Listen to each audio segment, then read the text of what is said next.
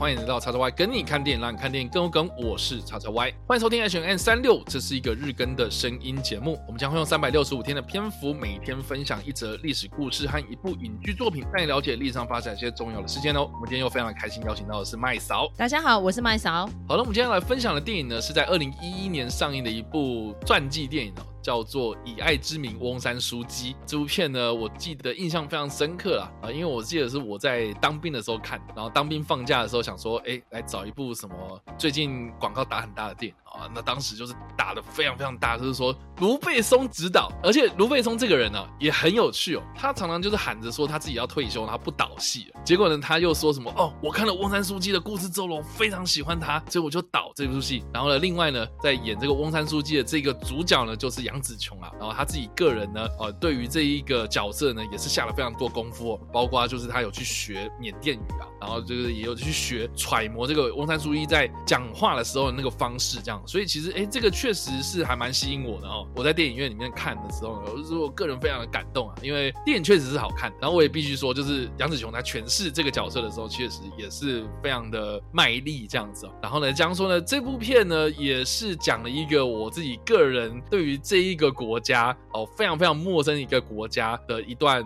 我觉得台湾人可能也不太熟悉的历史，那基本上呢就是讲翁山书记这个人呐。那这翁山书记这个人到底是谁呢？哦，其实要先讲到他的父亲，也就是被这个缅甸尊称为国父的这个翁山将军。那这个翁山将军他当时做了什么事情呢？哦，基本上简单来讲啊，就是以前呐，以前的缅甸他是被英国所统治的啊，也就是英国的殖民地。那他的父亲呢，在这个跟英国谈判的过程之中呢，哦，就是有推动这个缅甸独立啊。结果呢，在一九四七年的时候呢，他被他的政敌所暗杀哦，所以在这个电影当中的最一开始，其实就给你一个非常震撼的，就是他这个爸爸然后被杀掉了这样的一个过程，这样啊，所以这个翁山书记呢，他在小时候呢，他的父亲被杀了之后呢，就跟着这个印度的大使呢，还有他的母亲就前往到印度，所以他的这个成长的过程呢，基本上都是在印度长大的。那他在印度的长大的过程之中呢，受到了很多这种英式教育啊，所以他最后呢，在英国的牛津。大学呢，哦，是修得了这个文学学士的学位，主修经济、哲学、政治等等，然后也因此呢，认识他的这个呃英国丈夫啊，就是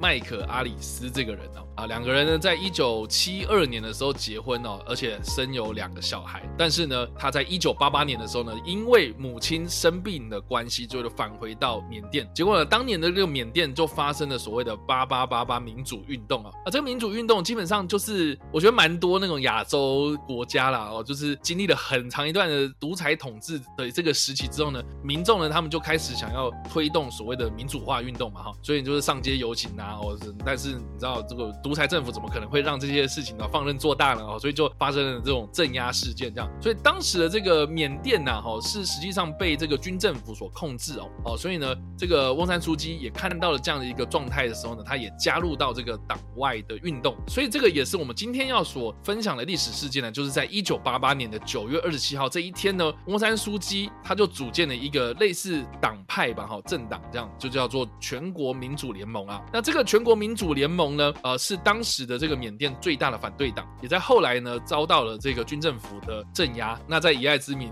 这一部片子里面呢，啊，也有呈现到，就是说翁山书记在组建这个政党之后呢，他也迅速的成为了这个全国民主联盟的领袖啊。然后在缅甸的境内呢，就发表了很多这种反政。政府的言论哦，哦，但是他就遇到了一个非常非常啊这个重大的困难哈，也就是说呢，他的这个先生 Michael 呢在英国嘛，哦，就是没有跟他回缅甸哦，但是他的先生呢就是在英国生病的这样，他就是打算啊可能啊要离开缅甸，可他又放不下缅甸的这一个党外运动，所以呢就只能眼睁睁的看着，就是说他的先生在异地这样过世，就是没有跟他他的旁边，他觉得很难。过这样，所以在这部片子里面呢，其实我们多多少少也有看到翁山书记的这个私底下的这一面，然后也有看到说他如何为了这个国家牺牲奉献。这样电影就这样结束了，然后我们也看到很多这个杨紫琼在诠释这个女性角色的时候的一个非常精彩的这一面。我自己个人就是看到这样子的一个故事之后呢，我会觉得说啊，我开始会想要关心缅甸啊。但是我们后续的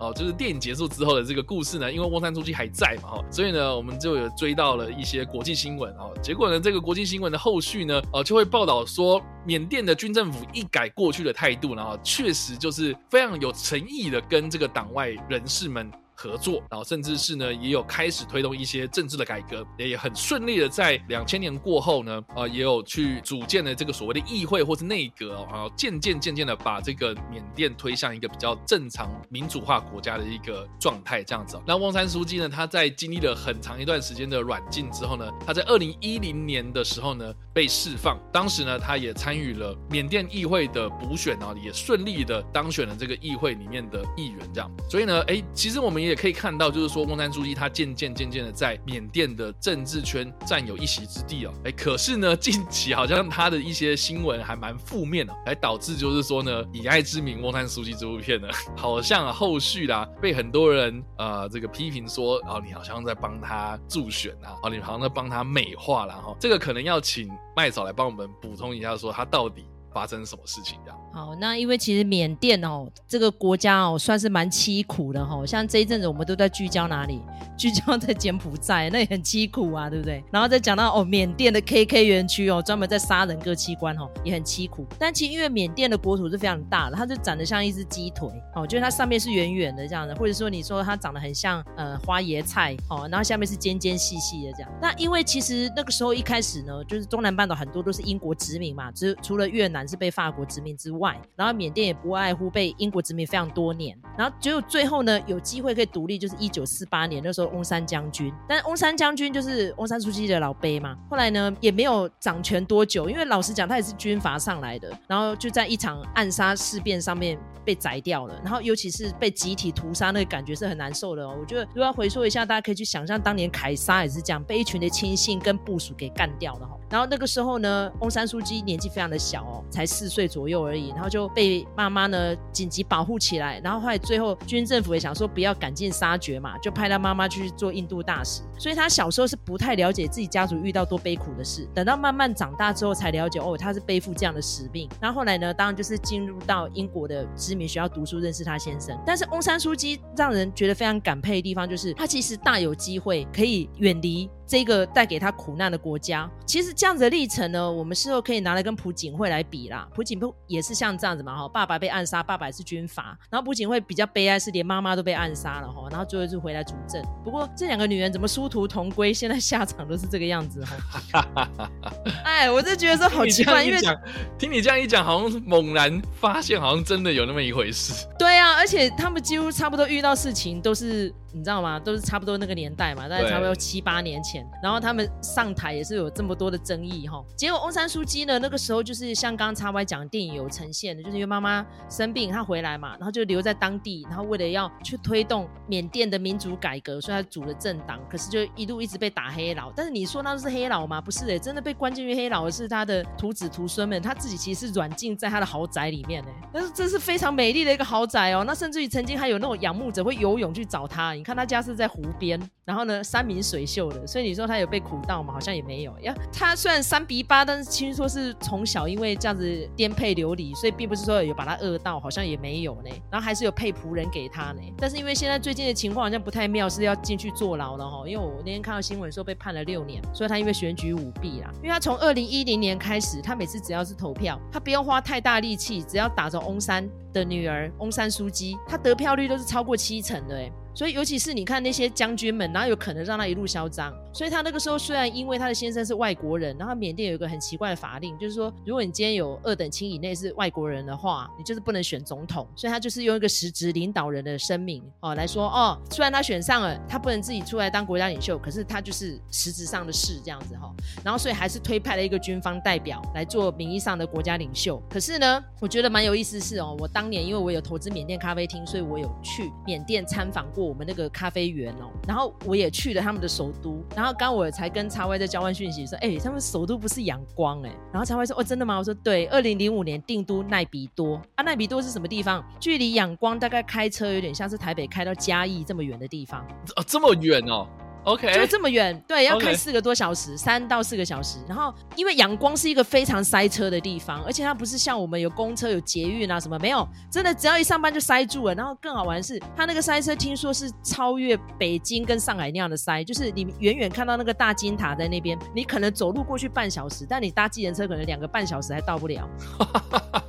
就是这样。车阵之中塞住，完全不会动就对了。对，那因为其实仰光呢是历史非常悠久的一个都市，然后所有的政府要塞啊，或者说世界各国的知名的银行什么都设在那边哦，所以如果你今天你要去奈比都开会，你就是要从仰光再出发过去，因为办公室都在仰光嘛。可是如果你要讲首都或是殿堂或是什么议事厅，全部都在奈比多。那奈比多很好玩的地方是，你一进去这个地方，你会傻眼，说哦，怎么有马路那么宽，好像飞机跑道哎，足足八线道这么宽敞哦。然后你要开进去那个国会大厅，可能还要从奈比多的都城开进去，也还要再差不多半个小时左右。然后左右左右全部都是新的建筑物，因为它原先就是一个鸟不生蛋的地方。然后呢，有几个五星级饭店，但是里面可能工作人员比客人还多，就这样，讲话会回音。首都是这个样子哦。然后我们那时候还有去那个翁山书记的官邸去拍照，然后他没有住在那边，但是问题是他的办公场所就是非常的浩大，硕大到你整个这下巴会掉下来，就是这样，就非常的奢华的一个地方。可是里面就没有人，然后就看到有人在那边呃，比如说捡树叶啦，然后扫地啊什么的，那些都是工作人员，你没有看到居民就对，那边没有住人，哎，就这么瞎。然后更好玩的是，翁山书记主政之后，你不要以为他就平步青云哦，所有缅甸内部的事务他都管不了，因为法令都限制他。所以那个时候为什么会让他上来，有办法假释他，就是因为缅甸一直被国际经济制裁。然后翁山书记九一年拿到诺贝尔和平奖之后，就不停的有公关人员在散发，在说要释放他啦，然后要还他公道，点点点的。所以缅甸是有受到那样的压力，不得不不把他放出来的。然后只是把他踩了一下，做一个门面而已，就像是有点像他插在他头发上的一朵花，就这样啦。所以实际上你说他有变领导人吗？并没有。所以后来很多人拿那个罗兴亚洛开邦那个事件来抨击他。那因为其实这个事件麦嫂稍有研究，就是因为其实罗兴亚人是辛苦的，他们长期都是无国籍人士，然后他们是位于跟 Bangladesh 就是孟加拉。好、跟缅甸的边境上面的游牧民族，哦，有点像是呃吉普赛人那个样子的。然后，因为他们的宗教又跟缅甸的国教佛教是不一样的哦，他们是穆斯林，但是又不是传统的穆斯林正教，所以你不能把它归入说什叶派什么派，他也没有派。然后，而且他们绝大多数呢是文盲，就是生活条件非常差的人。后来呢，在二零一二年的时候，罗兴亚人受不了了，展开报复了。那个报复就很惨的，因为他就有杀了一些国民军，然后国民军都是佛教徒嘛。然后后来呢就被抹黑，就说这群人根本就是恐怖分子。然后佛教徒们就群起激愤了，就开始发生大屠杀了。那个大屠杀不久之前在印度也发生过哦，这印度大概在七八零年代是一直发生这样的事情，就是回教徒杀呃那个佛教徒互互杀，就对。然后那个时候造成两百多个人死亡，数千个人受伤，然后两万多名的罗兴亚人就流离失所。从此以后，缅甸政府就剥夺他们当地所有的资源了，哦，他们就没有医院了，也没有学校了，然后生活环境就极差无比，而且几乎房子都烧掉，然后开始隔离他们，赶他们走就对了。后来翁山书记因为二零一零年开始主政了，怎么解决这件事？他不能解决嘛，我已经说过了，他其实是一个虚位领袖嘛，还是军政府在把持的嘛，啊，所以他只能去那边算是绥靖嘛，就说啊不要再打了啦，哦，你这样太残暴了，什么东西？哎，结果国内的反叛反抗派就开始骂他说，哎，林北当初投你们政党上来的，你去管什么罗兴亚人？那群人就是把他赶回去啊，就这样的，赶到海里最好啊，就这样，没有人把他们当人看啊，因为你要讲孟加拉，孟加其实也是佛教徒居多啊，大家赶去哪里？赶去巴基斯坦嘛，巴基斯坦回教徒最多，但是就搞到没有国家愿意接纳他们呐、所以就被人蛇集团绑架啊、杀害啊、强奸呐、然后就变成海上难民了。然后后来二零一六年的时候，罗兴亚人组成的救世军，然后就开始反抗攻击，就开始有制度性的要去消灭这些侵害他们的人，然后就开始找了国际媒体来做宣传、来报道，说翁山书记拿什么和平奖，他还是做了种族清洗运动啊，害我们七呃七八十万的罗兴亚人朝不保夕，然后逃难到孟加拉啊，所以这是种族灭绝啊！哦，这个就是很严重的指控哦。所以那个时候是不是世界各国就开始骂翁山书记，就是说要剥夺他的和平奖，然后要纠正他的一切作为，然后他主政下的缅甸政府残暴不仁，全世界各国大家都以为佛教徒很平和，但是在缅甸佛教徒是会杀人的。然后后来联合国呢也出来表态说，罗罗兴亚人是世界上被迫害最严重的少数民族之一，然后就开始整个风向就转了这样子。但实际上军政府真的是这样子，第一个他是大缅甸主义，所以只能讲缅甸语，然后呢只能信佛教，然后就剥夺了所有各地民族之间他们的自主能力。所以我们可以看到那电影里头哦，翁山书记要选举的时候，到哪里就要学那语言啊，长景族什么族，那些族通通都没有了，因为军政府主政之下，就是你不能跟大家不一样，排他就对了啦。哦啊，所以你说翁山书记是不是很难为啊？最后他只能一次一次借由选举，慢慢把他们权力拿回来，然后他们的选择就是说，好，那没关系啊，如果你要的话，看你可以怎么改。但是根深蒂固之下，缅甸长期被军政府把持，所有的资源都在军政府身上。那就算他拿到选举的名次又怎样？你看现在就被人家说选举不公啊，翁山书记舞弊呀，不但。剥夺了他们政党的合法权利，那甚至于现在你看，不但已经软禁，他从二零二零年政变到现在两年多了，然后现在又宣判他的刑期啊，他已经七十几岁了呢。那我看势必大概没有办法再回来了。所以你看缅甸是不是苦？真的很苦啦。啊，你能够说全部怪他吗？也不能怪他啦。是啊，没错啊。所以我不知道哎，大家有没有印象？就是说去年啊，网络上有疯传一个，我觉得还蛮搞笑的一个影片嘛。啊，就是有一个缅甸的网友，他在这个缅甸的议会前面，就是做健身操。啊，对。对，然后在脸书上面嘛，然后就是直播，然后就有他那个健身操的背景，然后就看到很多那种缅甸的军方的车辆，就直接开到那个议会里面去，然后发生政变。哦，所以他就意 意外在做这个健身操的时候，来这个捕捉到这个缅甸军方政变的一个。实况这样子，那这件事情其实是发生在二零二一年的二月的时候啊，二月一号的时候，印象就是去年这个大家可能在疫情的过程之中，有在看这个国际新闻的时候，应该都有关注到这件事情啊，就是说呃，我们刚刚有提到嘛，呃，翁山书记他其实一直权力被架空啊，就是他想要做很多事情，可是实际上，如果你真正有去理解缅甸当地的这一个政治环境的话，你就知道说他有空有头衔哦，当时的他的头衔。叫做什么国务资政的样子，就是对对对，有有点像是我们的国策顾问吧那种感觉。然后实际上还有另外一个总统这样。那这个总统跟这个翁山书记啊哈，在这一场政变之中呢，就被缅甸的这个国防军的总司令政变啊，所以这两个人呢就被双双逮捕了。那除了这两个人被逮捕之外呢，当然还包括了就是中央政府的内阁成员等等的这些人哦，就等于是说，呃，这个军政府哦是这个军方派系的这些人哦，他们在看到这个全国民主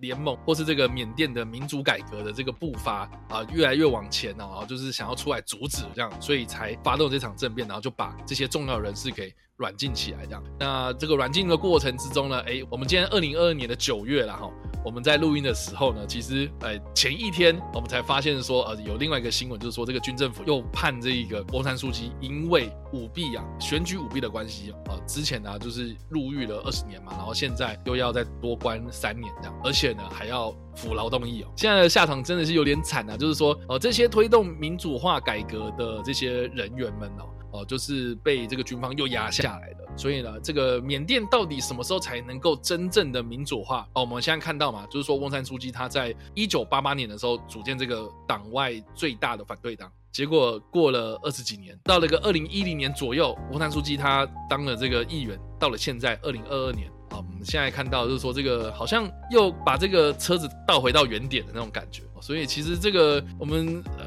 看到这样一段历史啦，哈，就是不断的这样来来回回，来来回回。好，这个军政府好像有一点点诚意要去改变他们的做法，可是好像又是因为迫于一些国际的压力，然后才被迫要去做这件事情。可是现在又把这个翁山书记或是这些党外人士的努力给全部抹灭掉。哦，所以这个是我觉得还蛮感慨的地方，这样。所以然后大家如果回去看看这个《以爱之名》翁山书记这部片，然后多多少少可以去了解一下，就是说这一个缅甸当地到底发生什么事情。还有我们看到这个杨紫琼的精湛的演技啊，当然还有这个卢贝松他在讲故事的这个技术上面呢，确实也是宝刀未老这样啊。但是呢，在这一个诺贝尔和平奖的这个得奖。得主的翁山书记的背后，然后我觉得其实多多少少也看到这个缅甸他们当地的一些悲哀啦，就是这个权力跟这个民主改革的这样子的一个背后，啊